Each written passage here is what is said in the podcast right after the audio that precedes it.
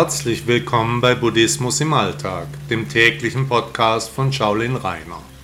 Bitte laden Sie sich auch meine App Buddha Blog aus den Stores von Apple und Android. Viel Freude beim Podcast. Liebe Hörer, während meiner Urlaubszeit lasse ich die Texte von einer Software lesen, damit ich mich einmal etwas ausruhen kann. Weiterhin gute Unterhaltung mit meinen Podcasts. Euer Rainer. Wer war Bodhidharma?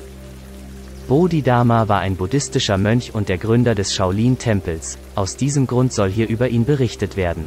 Wie bei allen historischen Persönlichkeiten werden die Geschichten von Generation zu Generation immer weiter, ausgeschmückt und lebendiger gestaltet.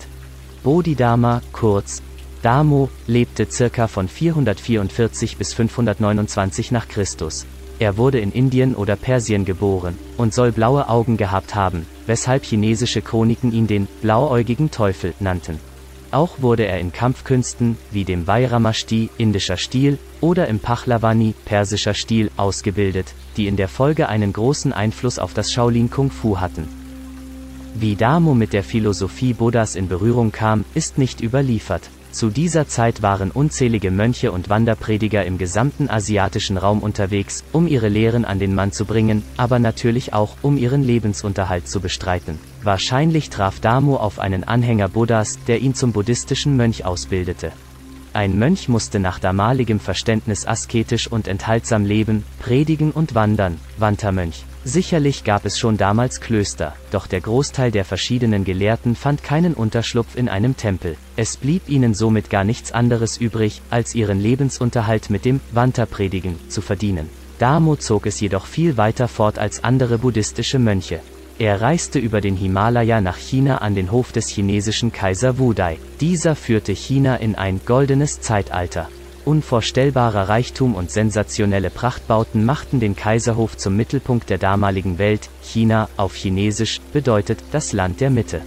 Am Hof des Kaisers hatte sich eine Tradition entwickelt, wonach indische Mönche die Lehre Buddhas missionierend verbreiteten.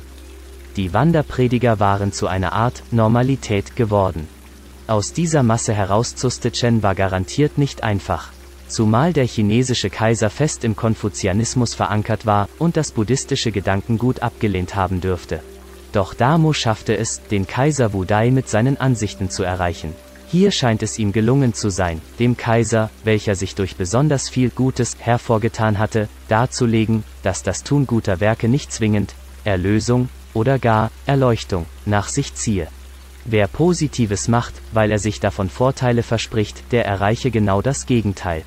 Tue Gutes und sprich darüber, heißt es heute, aber die von Damo begründete Philosophie, seine Weiterentwicklung der Lehren Buddhas, zeigen, dass gute Dinge zu tun, nur um dafür den Ruhm einzuheimsen, falsch und unehrenhaft ist.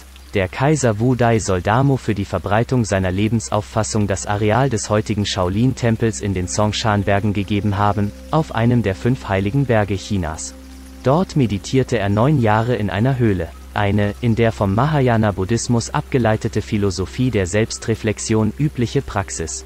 In dieser Zeit entwickelte Damo eine Unterart des Buddhismus, den Chan-Buddhismus, besser bekannt unter dem japanischen Begriff Zen.